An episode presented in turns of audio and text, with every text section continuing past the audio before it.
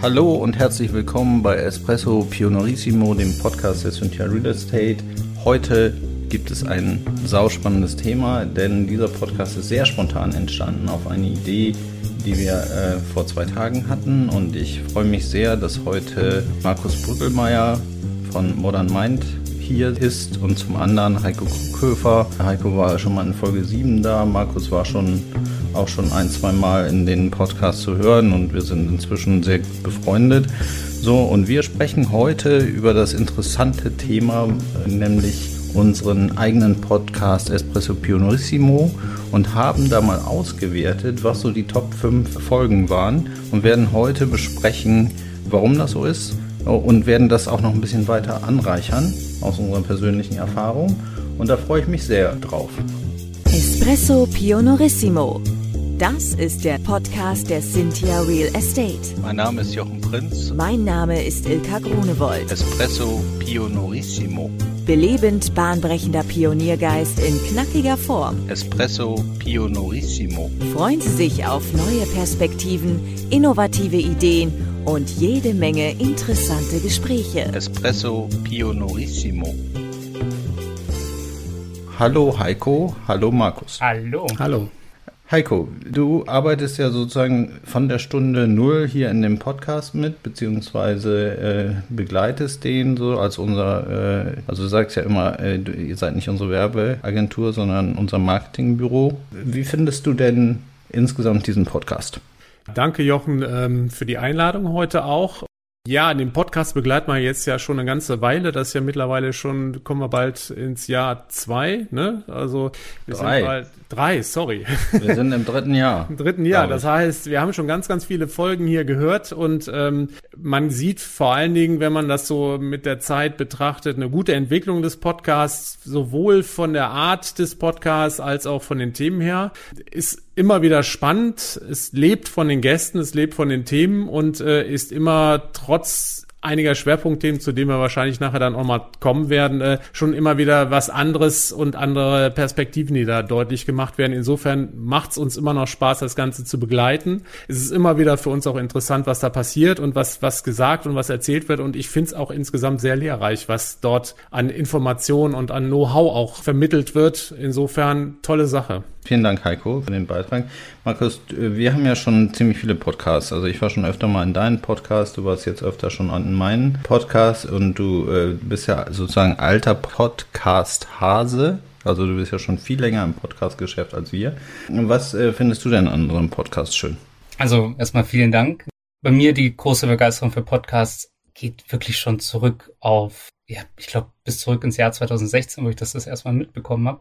Und dann habt ihr ja, also habe ich meine Podcast gegründet, so ab 2018 habe ich angefangen.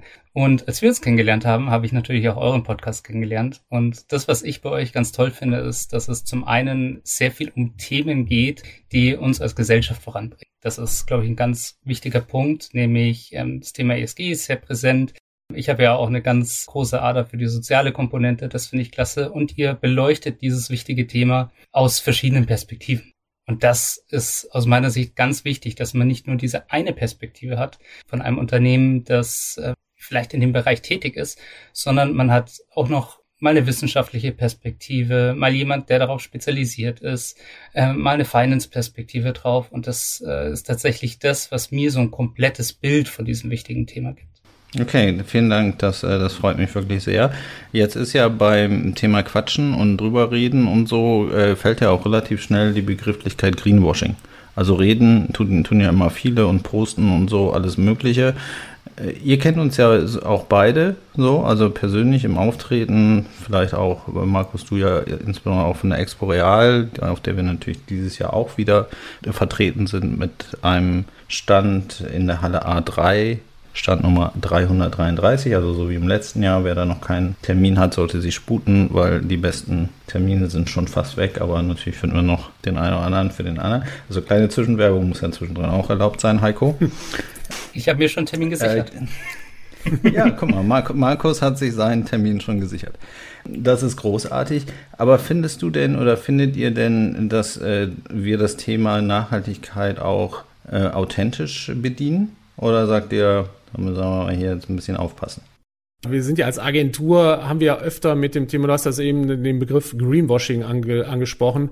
Wir sind da ja sehr kritisch, was das angeht. Und wir sind ja auch eigentlich vom Berufswegen dazu angehalten, unsere Kunden in dahingehend zu beraten, dass das vermieden werden soll. Also auch da den Kunden mal einzufangen, wieder zurückzuholen. Ähm, das war jetzt nicht bei euch, bei einem anderen Kunden war zum Beispiel, der hat sich eine Solaranlage auf dem Dach gepackt und wollte dann sich großartig als nachhaltig hinstellen, wo wir dann auch mal sagen müssen, hallo, ähm, ein Konzept dahinter wäre vielleicht besser besser und äh, nicht einfach losrennen und sagen, wir sind grün, aber in Wirklichkeit dann entsprechend mit Einzelmaßnahmen mal hier mal da ein bisschen was zu machen. Aber wie gesagt, bei euch ist ja auch ein Konzept dahinter, äh, was sich durch verschiedenste Bereiche zieht. Insofern denke ich schon, auch wenn man sich die Folgen jetzt mal anhört, die jetzt schon gelaufen sind, es sind ja auch selbstkritische Töne da drin. Also es ist ja nicht so, dass ihr wirklich ähm, nach vorne geht und sagt, wir machen das und das und das und wir sind alle toll, sondern ihr geht ja selbstkritisch mit dem Thema um und das ist auch das Stück weit äh, Authentizität, das ihr braucht, um das Thema nach draußen zu bringen und damit auch äh, glaubwürdig rüberzukommen. Insofern ist es natürlich immer eine Grenze oder eine, oder eine Grauzone zum Greenwashing, wenn man mit diesem Thema umgeht. Aber ich denke, dass ihr das sehr geschickt macht und auch sehr glaubwürdig rüberbringen könnt, welche Maßnahmen ihr dort macht, was ihr plant und was dann auch in Realität umgesetzt wird. Also das ist zumindest meine Meinung. Mhm. Markus, wie siehst du das? Ja, also ich sehe es relativ ähnlich, weil wenn ich mir überlege, wenn es um das Thema Greenwashing ist, haben wir meistens den Punkt, dass es ein Umzu ist. Also man macht etwas, um nachhaltig zu wirken, um irgendwie sozial zu wirken.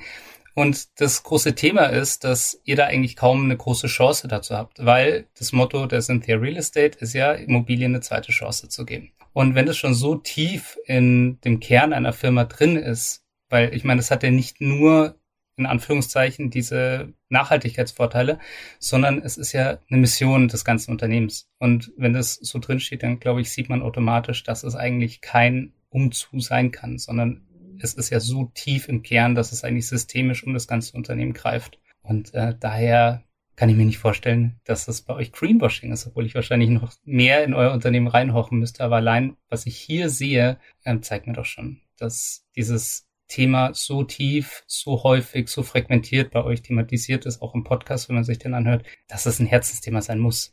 Ja, absolut, so, das hast du genau richtig erkannt. Also äh, Nachhaltigkeit, ESG äh, war mir persönlich schon mein Leben lang wichtig, also Nachhaltigkeit. Und, und danach strebe ich, weil ich einfach glaube, dass es, äh, dass es lohnenswerter ist, sich eine gute Qualität anzuschaffen, also in allen Bereichen, an Kollegen, Partnern, Freunden, äh, Lieferanten, Produkten und einfach Sachen zu, zu haben, die beständig sind, als eben Sachen, die so kurzlebig sind. So, also mir, mir gibt das einen größeren Wert.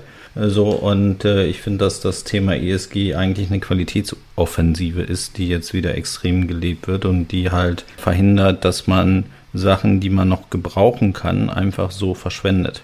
Hm. So, und so, so, so leben wir eben insgesamt das Thema mit sehr viel Herzblut und überlegen eigentlich fast alles. Also wenn wir jetzt zum Exporeal fahren, dann überlegen wir tatsächlich, wollen wir fliegen oder wollen wir Bahn fahren? So, jetzt gibt es ein paar, die fliegen, aber es gibt auch sehr, sehr viel mehr als früher, die jetzt mit der Bahn fahren, weil sie sagen, das ist besser. So, äh, ne? Also es sind nicht alle, aber immerhin, und wir haben jetzt auch keine Richtlinie rausgegeben, alle müssen, sondern manche haben halt auch noch ein, äh, entsprechende Anschlussverpflichtungen irgendwo anders. So, und dann ist halt Bahnreise, je nachdem, woher du kommst, halt auch äh, mit sehr, sehr viel mehr Stunden hinzubekommen. Und dann wird das natürlich entsprechend abgewogen, aber da, wo es eigentlich egal ist, ob ich fliege oder Bahn fahre, da wird sich äh, bevorzugt für die Bahn entschieden und das ist, finde ich, ein gutes Zeichen. So und äh, in unseren ganzen Aktionen, wir haben ja auch eine Kulturbeauftragte, äh, Svenja Hoffmann, die sich um viele soziale Themen kümmert oder eben auch um Firmen-Events, Lauftreffs und, und, und solche Sachen da ist, schwingt halt immer sehr viel Herzblut an, damit im Prinzip jeder von uns ist wichtig und jeder äh, entsprechend gut dasteht. Und wenn wir jetzt zur Messe fahren, haben wir uns eben auch mit unserem neuen Messekonzept ganz genau überlegt, wie muss der Messestand sein, damit er auch nachhaltig ist. So, und da gibt es ganz viele Sachen, die aus der Kreislaufwirtschaft dann in den Strand eingebracht werden und jedes Giveaway wird hinterfragt, ob das möglicherweise ein Staubfänger sein könnte, der nach der Messe dann im Schrank landet oder nicht. Also wir machen uns da schon sehr intensive Gedanken über die Geschichte insgesamt zur Expo, aber natürlich auch zu allen anderen Geschichten, ob unser Beitrag reicht, um das Thema entsprechend zu unterstützen oder ob wir einfach noch mal ein bisschen mehr machen müssen. Und das tun wir jeden Tag. Hm. Ja, und das ist auch der Unterschied. Ich meine, bei anderen sind es vielleicht Einzelmaßnahmen, wo man nachher einen Haken dahinter macht und sagt, okay, jetzt sind wir nachhaltig. Bei euch ist das ein dynamischer Prozess, der ständig und laufend hinterfragt wird und der in eure laufenden Strukturen eingebunden ist. Ich denke, auch das ist ein wesentlicher Unterschied, um nachhaltig zu sein und ESG-Themen zu bedienen, als wenn man einfach nur von einer Maßnahme zur nächsten hangelt und ja, machst es heute nicht, machst es morgen. Also insofern ist das schon eine Art der Philosophie, wie Markus eben schon sagte, und der Mission und Vision, die man hat und nicht einfach nur, wie gesagt, eine Aneinanderreihung von Einzelmaßnahmen, die einen grünen Anstrich bekommen. Mhm. Ja, genau. Und das, das, das, das hast du richtig erkannt. Wir sind äh, tatsächlich es ist ein dynamischer Prozess und auch in den Podcasts wird es ja immer verarbeitet, was wir da, äh, an welchen Stellen wir uns welche Gedanken dazu machen. So, aktuell denken wir stark über Energieoptimierung nach. Also eine PV-Anlage auf dem Dach ist ja eine schöne Sache. Äh, so, aber wenn man sich so eine PV-Anlage jetzt mal echt anguckt, und das kann ich ja, weil ich ja, habe ich auch schon mal in der einen oder anderen Folge gesagt, habe mir ja selbst eine vor eineinhalb Jahren aufs Dach gesetzt und jetzt kann ich das halt besser verstehen, das ganze Thema, dass die wirklich zwischen November und März keinen Strom produziert. So habe ich schon tausendmal gehört, aber jetzt habe ich es verstanden. So, weil jetzt kann ich es in meiner Statistik ablesen, die produziert kein Strom. So, also das sind ganz verrückte Sachen, die man dann auf einmal feststellt, wenn man sich halt so diese, diese ganzen Statistiken mal in echt anguckt. Insofern kann ich mit der PV-Anlage jetzt eigentlich nicht 100% regenerativ werden. Natürlich kann ich dann einen Ökostromvertrag noch abschließen und kann das entsprechend unterstützen. Aber ehrlicherweise, der Strom, der aus der Leitung kommt, muss nicht unbedingt Ökostrom sein, nur weil ich Ökostrom bezahle. Hm. Stimmt auch, so. ja. Ne? Also der kann auch aus dem Kohlekraftwerk kommen, aber äh, gut, wie willst du das halt anders machen? Sonst müsste man ja tausend Leitungen legen. Also und das wäre auch wieder nicht nachhaltig. So und erzählen mir die Leute natürlich immer, ja, du unterstützt aber damit den Ausbau dieses Ökostromnetzes und so weiter. Aber ob das wirklich Ökostrom ist oder Kohlestrom oder Kernkraftstrom aus dem Ausland, wer weiß das schon so genau. Mhm. Also insofern, äh, so an diese Zusammenhänge, die kann man halt erlebbar machen und äh, Energie finde ich deshalb so spannend, weil man da halt extrem viel optimieren kann durch Maßnahmen. Also es geht nicht unbedingt darum, nur den Erzeuger sich anzuschauen, sondern auch vor allem in erster Linie die Verbräuche sich anzugucken. Und da sind wir, glaube ich, in Deutschland extrem gut dabei, Energien zu verschwenden. So, weil es uns nicht wichtig ist oder weil der Preis für die Energie einfach so gering ist im Verhältnis zu anderen Dingen oder für Wasser. Also wenn ich meinen Garten bewässer, das ist ja so billig im Prinzip, mhm. dass man sich das gar nicht anguckt, ob man einen Brunnen bohren will oder nicht. Also da kann man sich tausend Gedanken machen, wie, wo, was, wo sinnvoll ist. Aber äh, wir haben halt Spaß daran zu sagen, äh, wir haben keine Lust auf Verschwendung. Mhm. Und ich finde, ehrlich gesagt, ich habe ja einen psychologischen Hintergrund und wir in der Psychologie wissen immer, es sind Annäherungsziele, die uns motivieren und nicht die Vermeidungsziele. Wenn wir also irgendwie auch vor allem in diesem Bereich ESG, Nachhaltigkeit mit einer Schuldthematik kommen und sagen, warum machst du das noch nicht, Jochen? Du könntest das doch noch mehr optimieren und das, äh, das passt noch nicht und so weiter. Und ja, du machst das, aber du könntest ja jetzt gleichzeitig auch noch vegan werden und jeden Weg mit dem Fahrrad fahren dann ist das etwas, was uns demotiviert. Und wenn wir zumindest schon mal mhm. schauen, dass diese kleinen Schritte, die wir immer wieder gehen und immer wieder vorwärts kommen, wenn wir die zelebrieren, vorleben und die bei anderen Menschen unterstützen, dann haben wir da, glaube ich, tatsächlich schon einen sehr, sehr großen Schritt gemacht. Und dadurch funktioniert Veränderung ja meistens auch am besten. Für mich ist das so ein bisschen so eine Challenge auch, ne? Äh, die Leute sagen ja dann immer, ja, so eine PV-Anlage auf Dach sein, das kostet ja auch Geld, mhm. so, oder eine Wärmepumpe einbauen, das kostet ja auch Geld, so, und das muss ich ja dann auch erstmal alles rechnen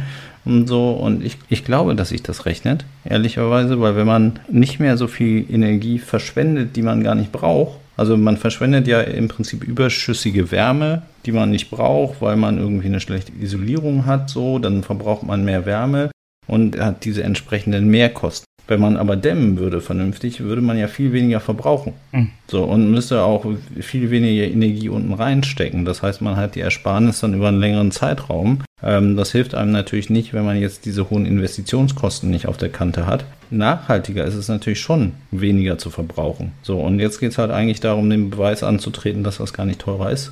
Was oft vergessen wird, man wertet damit ja seine Immobilie auf. Also das ja. wird ja immer hinten runterfallen gelassen, dass das Haus danach, wenn ich, selbst wenn ich eine PV-Anlage aufs Dach setze, ist das Haus danach ja mehr wert. Also ich investiere das ja nicht ins Nichts, sondern in meine eigene, äh, mein Eigentum, was dann an Wert gewinnt. Also das ist auch ein Aspekt, der oft unter den Tisch fällt. Ja, und ich äh, schaffe natürlich auch ein Stück weit Autarkie. Wenn man dann so eine Wärmepumpe im Keller hat, dann äh, versteht man auch relativ schnell, dass die auch einen sehr hohen Energiebedarf hat. So, wenn jetzt in Deutschland jeder eine Wärmepumpe einbauen würde, dann hätten wir extreme Stromlastengpässe. Also weil wir gar nicht so viel Strom produzieren, wie dann an Wärmepumpen sozusagen äh, angeschlossen sind oder wie der Energiebedarf ist für diese Wärmepumpen. Natürlich ist es sinnvoll, ein Stück weit äh, die dann mit PV-Modulen, die man vielleicht auf dem Dach hat, zu ergänzen. Aber der Strombedarf muss halt auch da sein für diese ganzen Dinge. So, und wenn ich aber eine Wärmepumpe einbaue, die sozusagen meinen heutigen Verbrauch vor Optimierung leisten kann, ich habe aber eigentlich 40 Prozent weniger Verbrauch, das heißt eigentlich würde mir eine kleinere Wärmepumpe reichen, dann würde ich auch nicht die Allgemeinheit belasten, weil ich zu viel Strom abnehme. So, was dann zu einer Instabilität der Stromnetze mhm. möglicherweise führt. Und das finde ich halt spannend. Also ja. ich finde halt spannend, dass man das ganze Thema eigentlich relativ gut optimieren kann und dass es aus meiner Sicht viele Vorteile für viele, viele, viele Parteien bringen kann.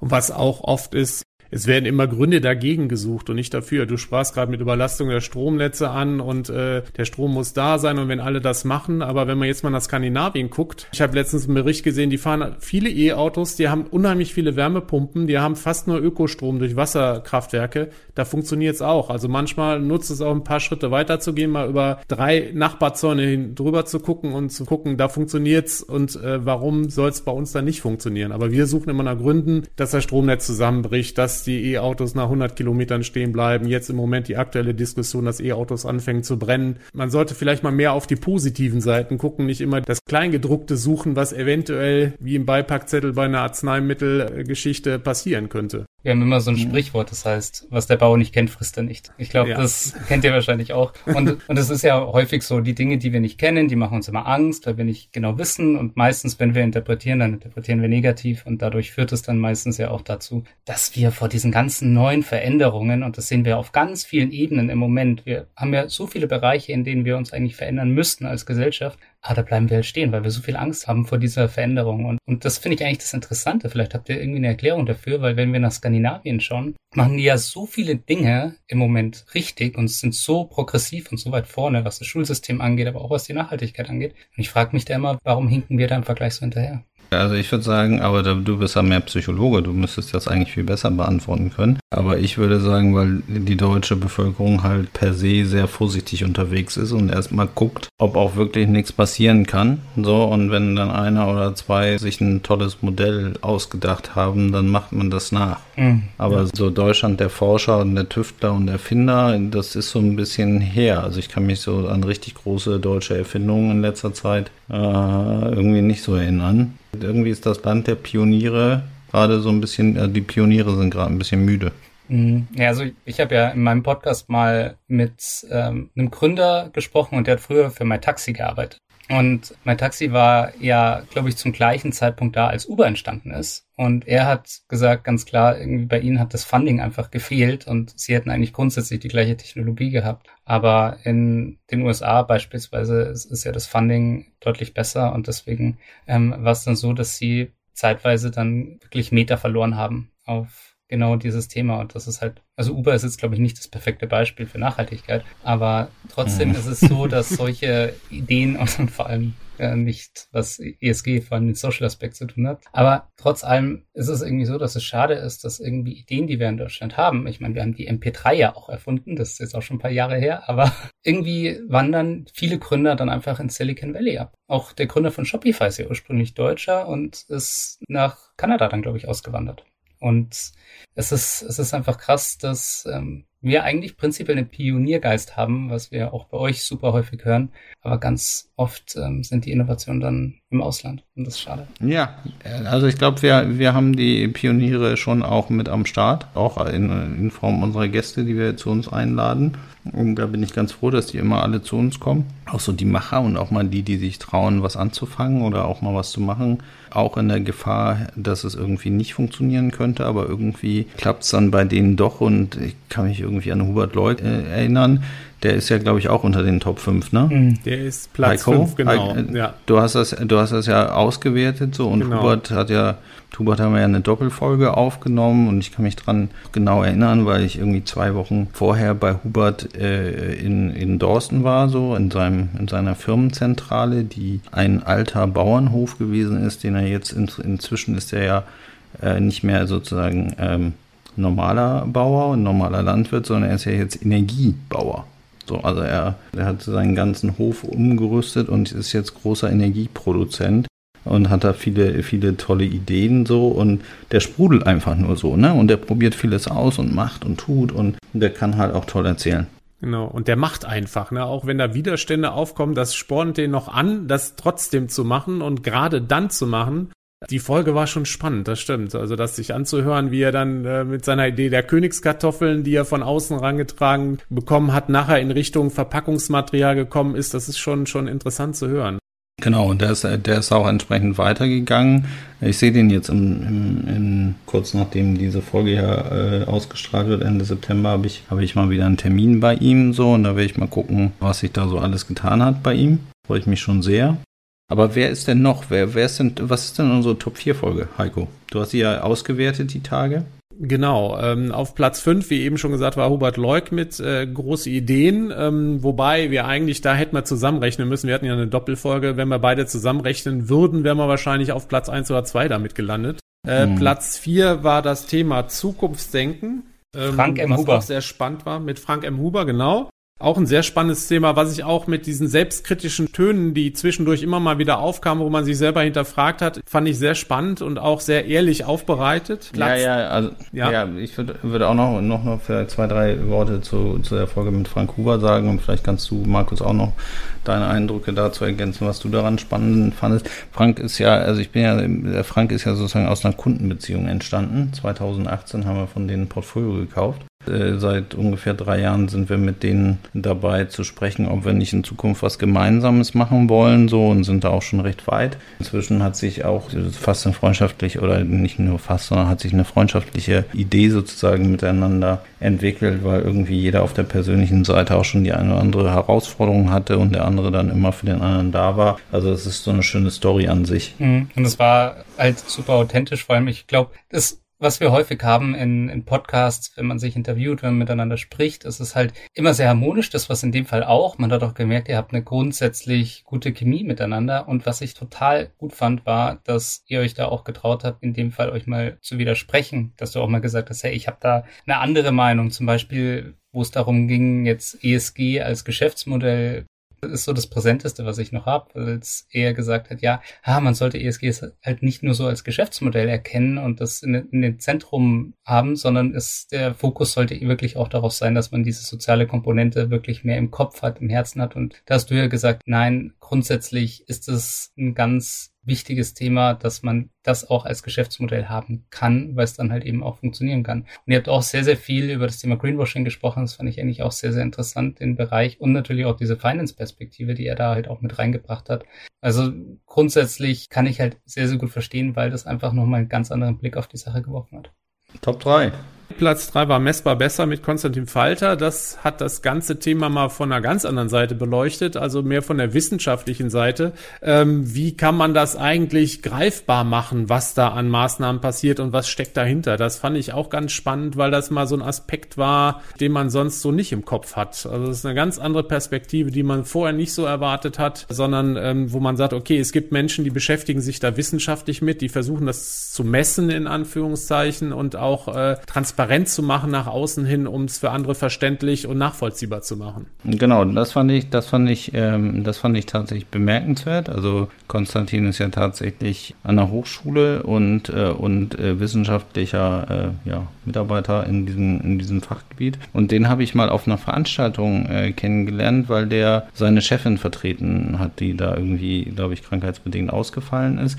Und da hat er halt einen schönen Vortrag gehalten. Und manchmal ist es so ja bei Wissenschaftlern so, dass dass du nichts verstehst, wenn die was erzählen und so, aber bei dem, dem konnte ich da gut folgen. So, und der hat, hat einfach auch äh, Themen aus der Materialwirtschaft oder der Kreislaufwirtschaft entsprechend mit eingebracht und hat halt das Thema nochmal sehr wissenschaftlich durchdacht. Das fand ich auch toll. Mhm. Ja.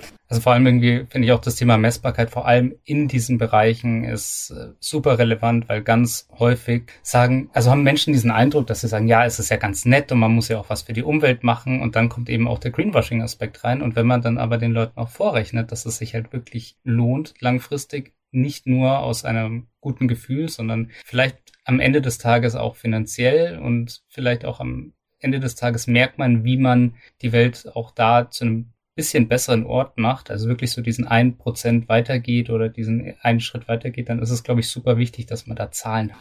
Mhm. Ja, weil wir sprechen alle gerne über diese Themen und das äh, bewegt mich ja auch zum Beispiel im Alltag. Wie kriegt man das hin, zum Beispiel soziale Interaktion wirklich auf den Punkt zu bringen und messbar zu machen? Und das ist einfach eine Challenge, die wir, glaube ich, immer wieder haben. Und deswegen ist die Wissenschaft so wichtig, dass sie uns da auch immer Zahlen gibt. Und deswegen ist es auch so wichtig, dass diese Menschen da eine tolle Arbeit machen. Ja, super, super interessant, Markus. Vielen Dank. Was ist denn die große Top 2? Der Blick wendet sich da so ein bisschen von externen Experten in Richtung eurer internen Geschichten. Sprich, Platz 2 ist ESG Umsetzen mit Franziska Kersten. Was ich sehr spannend fand, ist, dass ihr das Ganze ein bisschen globaler betrachtet habt, aber dann relativ schnell auch in, in, die, in, die, in das persönliche Umfeld gekommen seid, wo ihr geguckt habt, was kann ich eigentlich selber machen und das nicht nur auf dem Arbeitsplatz, sondern auch in meinem persönlichen Leben, in meinen Verhaltensweisen, in dem, was ich tagtäglich als Mensch, als Person mache und deshalb zu Recht Platz zwei von der ganzen Top 5. Ja, absolut. Also Franziska ist super. So, also ich äh, verbringe äh, tatsächlich sehr viel Zeit mit ihr, um mich sozusagen um die Zukunft zu unterhalten und auch wie wir unsere ESG-Strategie, also wir haben unsere ESG-Strategie gemeinsam entwickelt und besprochen. Und da ist es genau so, dass wir eben äh, in mehrere Dimensionen gucken, nämlich wie setzen wir ESG bei unseren Immobilien um. Also es ist jetzt gar nicht sinnvoll, überall ESG-Maßnahmen umzusetzen. So, sondern es geht im Prinzip immer wieder um das Gleiche. Du guckst ja halt ein Gebäude an, guckst den Verbrauch im Wesentlichen an, guckst, was du machen kannst, um den Verbrauch zu senken und versuchst dann halt regenerative Energieversorger da ranzubringen oder zumindest auf Ökostrom alles umzustellen oder ähm, Fernwärme anzuschließen, also solche, solche oder Blockheizkraft Werkslösung oder irgend sowas halt, was, äh, was nachhaltiger ist als, als äh, fossile Brennstoffe so. Und das, das ist halt ein spannendes Geschäftsfeld. Und das kannst du dir natürlich auf Immobilienebene angucken, aber wir gucken eben auch in den Konzernen rein oder in, in unseren Teilkonzerne, Teilunternehmensgruppe rein, gucken, wie wollen wir uns Mitarbeitende sozusagen nachhaltig verhalten, was sind die Maßnahmen, äh, was, wie können wir das entsprechend fördern, wie können wir das entsprechend unterstützen und wie machen wir das Ganze auch messbar. So, und das ist einfach ein Thema, was uns alle treibt und was dann ja, wie ihr dann auch festgestellt habt, sehr authentisch wirkt, weil wir uns halt wirklich damit auseinandersetzen und uns über die Wirkungsmöglichkeiten und Wirkungsfolgen dann äh, sehr intensiv Gedanken machen. Hm. Ja, man hat auf alle Fälle gemerkt, dass ihr das ein oder andere schon mal miteinander gesprochen habt. Äh, das war tatsächlich so und ich fand tatsächlich auch von ihr sehr, sehr schön, dass sie auch gezeigt hat, wie bringe ich denn das in den Alltag? Also wie habe ich diese Grundsätze von ESG? Wie sorge ich allein dafür schon bei meiner Ernährung? Sie hat gesagt, sie ist aktuell vegetarisch, ähm, geht schon fast in Richtung vegan, weil dadurch, ich glaube, das wissen die meisten gar nicht, dass auch Fleischkonsum einfach ein unglaublicher Treiber ist und unglaublich viel CO2 ausstößt. Und ich glaube, das ist irgendwie ein ganz großer Punkt. Und sie hat halt wirklich auch ganz klar gesagt, dass sie in diese Richtung geht. Und dadurch merkt man, glaube ich, dass jeder so ein bisschen was machen kann. Sie hat einfach eine, eine große Lebensfreude und eine große Energie, die Welt zu verbessern, ohne so mit dem Zeigefinger auf andere zu zeigen. Das finde ich sehr, sehr angenehm ja. bei ihr. Und sie ist auch jemand, äh, so wie Frank, die mir gut Kontra gibt. Ne? Also mhm. die auch sagt, nee, das wollen wir nicht. Jochen, nee, das ist keine gute Idee. So, und das finde ich immer schön, weil dadurch, dadurch, also es ist halt immer in der Sache, wir kämpfen immer um die Sache so und haben da unterschiedliche Perspektiven drauf. So, aber als Menschen verstehen wir uns immer. Also wir gehen immer lächelnd aus dem Raum raus. So, und das ist einfach schön, ne? Also ich mag, das, das mag ich halt bei, bei Menschen extrem, wenn das so ist. Top 1. Was ist die Top 1 Folge? Top 1 ist sehr erfreulich. Top 1 war ja eigentlich ein Experiment. Wir haben es ja im Prinzip letztes Jahr zum ersten Mal gemacht und zwar war das die Folge, die von der Expo als Sonderfolge kam. Da wusste man ja vorher nicht, funktioniert das, äh, was passiert, wie kommt das rüber und anscheinend ist es sehr gut angekommen, weil das hat die meisten Downloads und Streams gehabt. Insofern umso erfreulicher, dass das Experiment geklappt hat und dass wir das dieses Jahr ja wieder fortführen werden. Ja, genau. Das äh, dieses Jahr aber ein bisschen flexibler. Also das letzte Jahr haben wir uns dafür Termine geblockt und haben dann äh, Podcast-Aufnahmetermine gemacht. Dieses Jahr ist es so vorgesehen, dass wir jeden fragen, ob er nicht nochmal ein kurzes Statement abgeben will. Also so, der dann zu uns an den Stand kommt und jetzt nicht extra Podcast-Aufnahmetermine vereinbaren, weil ich habe parallel auch noch eine kleine Wette mit meinem Team laufen. Äh, Erzähle ich dann vielleicht im Nachhinein, wenn es geklappt hat. Äh, dafür müssen ganz viele Termine gemacht werden, damit äh, alle insgesamt äh, sozusagen die Messewette gegen mich gewinnen. Und äh, ja, deshalb äh, kann ich jetzt keine festen Podcast-Termine machen, sondern muss viele Kunden und viele äh, Lieferanten treffen, so wie die anderen eben auch. Aber wir werden das auf jeden Fall einbinden und dann sicherlich auch nochmal zum Thema ESG wieder äh, sehr spannende Fragen beantwortet bekommen von allen unseren Gästen, weil wir ja merken, dass das Thema Nachhaltigkeit ein dominierendes Thema immer mehr und mehr wird, was uns sehr freut, weil das kann auch nur gut werden, wenn alle mitmachen. Markus, Warum ist die Expo-Folge so erfolgreich gewesen? Weil du dabei warst. Ja, selbstverständlich. Ich glaube, das ist der einzige Grund. Nein, ich, ich, glaube, ich glaube, warum so eine Folge einfach eine fantastische Idee ist, ist, ich meine, die Exporeal, sie ist in München, ist für die meisten Teile aus Deutschland sehr schwer zu erreichen, für mich aus München sehr einfach zu erreichen. Aber man ist halt auf einfach gerne dabei und die Exporeal ist ja ein ganz besonderes Event jedes Jahr. Mhm. Also es ist, glaube ich, mit die größte Immobilienmesse in Europa. Und da ist es so, dass viele nicht dabei sein können. Und dadurch, dass ich dann das anhören kann, habe ich auch so das Gefühl, dass ich ein Teil davon bin. Was ich auch sehr, sehr wichtig fand, war, dass ihr einfach so diese Auswahl hattet. Ich weiß ja noch, ich bin wirklich vor Ort gekommen. Ich kann vielleicht so ein bisschen behind the scenes machen, Jochen. Mhm. Ja, absolut. ähm, und, und Wir brauchen Feedback. und bin reingekommen und ich erinnere mich, ich habe ja immer noch die Kopfhörer, äh, diese weißen Kopfhörer, die wir da hatten. Und dann stand das Mikrofon da und es ist ja irre laut auf der Expo Real. Also man hört kaum was. Und dann haben wir miteinander gesprochen. Und dann kam plötzlich äh, die Situation, dass du gesagt hast, ja, jetzt such dir mal einen Zettel aus, schau mal, zu welchem Bereich von ESG du da eine Antwort geben kannst. Und ich habe dann natürlich Nachhaltigkeit gezogen. Und man merkt, es ist sehr strukturiert, es sind sehr spontane Antworten. Also meine Antwort war nicht abgesprochen. Und das ist auch eine sehr, sehr gute Sache, weil dadurch ist es auch authentischer. Dadurch sind die Leute auch einfach gefordert, dass sie es machen müssen. Und ich glaube, das hört man auch gerne, weil man als Hörer sehr, sehr gerne sich überlegt, wie würde ich denn jetzt diese Frage beantworten? Was machen wir denn gerade? Ich identifiziere mich automatisch damit und äh, deswegen ist es aus meiner Sicht, glaube ich, eine sehr, sehr unterhaltsame, sehr, sehr coole Folge geworden. Mhm. Heiko, warum glaubst du, ist die cool geworden? Weil die einfach sehr lebendig ist. Das ist äh, wie so eine Live-Übertragung äh, im Fernsehen, wo man dabei ist und hat das Gefühl, man steht mittendrin. Klar, das, was du, äh, Markus, gerade gesagt hast mit der Authentizität, weil man es sich vorher nicht absprechen konnte, die kommt auch extrem rüber in dieser Folge. Man merkt, dass, dass das wirklich Antworten sind, die in dem Moment entstehen. Man hört ja diesen Geräuschpegel auch im Hintergrund. Jetzt könnte man sagen, das stört ein bisschen, aber auf der anderen Seite bringt das so ein Leben rein und so ein Grundrauschen rein, wo man merkt, man ist in der Szenerie selber mit drin. Und das, das finde ich besonders spannend an dieser Folge. Ja, für mich war es auch tatsächlich eine außergewöhnliche Folge, weil eben nur eine Frage stellen. So, und äh, die wurden dann auch schon zu lang aufgenommen eigentlich, weil da war irgendwie so fünf Minuten vereinbart pro Antwort. Also, und dann war das echt für mich eine riesen Challenge, da nicht ins Labern zu kommen bei der, äh, bei der einen Frage. Das war nochmal eine neue Herausforderung insgesamt, aber ich fand insgesamt den Zusammenschnitt halt dann auch sehr gut. Und auch da sind ja kleinere Pannen passiert, dass man vergessen hat aufzunehmen und irgendwie so. Das ist halt, also so Sachen, die, die passieren dann so im echten Leben. Ne? Ja, aber offensichtlich hast du alles richtig gemacht dann am Ende. Ja, ja, wir haben dann, wir haben das dann entsprechend gut miteinander kombinieren können oder gut zusammenschneiden können, dass es dann gepasst hat. Äh, so, aber das ist, äh, ist, also war auch einfach eine wahnsinnig tolle Sache und äh, gab auch viele, die einfach geguckt haben und gesagt haben, ja, ich will da mal eben mitsprechen da mal eben mitmachen, so spontan. Natürlich auch viele, die schon mal bei, bei uns im Podcast waren, aber auch schon der eine oder andere, der gesagt hat, ja klar, stell mir deine Frage, komm, ich antworte.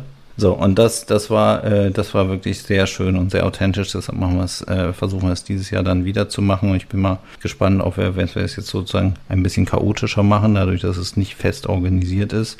Also für mich, sondern noch spontaner wird und aus den Terminen und dann noch Messewette so und Termine müssen gemacht werden und so. Und dann äh, muss man das ja schon auch alles gut timen. Also da bin ich mal gespannt, wie wir das hinkriegen. Aber wir werden das hinkriegen, so wie wir bisher ganz, ganz viel hingekriegt haben. Und wenn nicht, ja, dann ist das halt so. Super, dann haben wir die Top 5 durchleuchtet. Dann machen wir sozusagen bei der nächsten Folge, die wir mal irgendwann brauchen, machen wir ja mal die Top 10. Also nehmen wir die Folgen 6 bis äh, so. Oder bis dahin haben wir ja wahrscheinlich weitere Folgen aufgenommen und können ja dann sozusagen die dann aktuellen Top 5 nochmal beleuchten. Das hat irre viel Spaß gemacht mit euch. Mir auch. Ja, das stimmt. Mir so. auch. So, hatte ich ja so, hatte ich ja so erwartet, so, weil wir sind ja, wie gesagt, erst vor zwei Tagen auf die Idee gekommen, diese Folge hier aufzunehmen. So, und ähm, ja, ich fand's toll. Äh, vielen Dank, lieber Markus, vielen Dank, lieber Heiko. Danke euch beiden. Ich hoffe, euch hat's auch Spaß gemacht, ein bisschen zumindest. Ja, so. klar. Total. Ja, ich danke euch für die Freizeit, die ihr mir geschenkt habt und unseren Hörern und Hörern und sage, wie immer, bis ganz bald. Bis bald. Okay, tschüss. Wie hat es Ihnen gefallen? Haben Sie Fragen, Kritik oder Anregungen zu unserem Podcast? Dann freuen wir uns auf Ihr Feedback. Schicken Sie uns einfach eine E-Mail an podcast@cynthia.de. Espresso Pionorissimo. Weitere Infos finden Sie entweder in unseren Show Notes oder auf www.cynthia.de/podcast. Bis bald.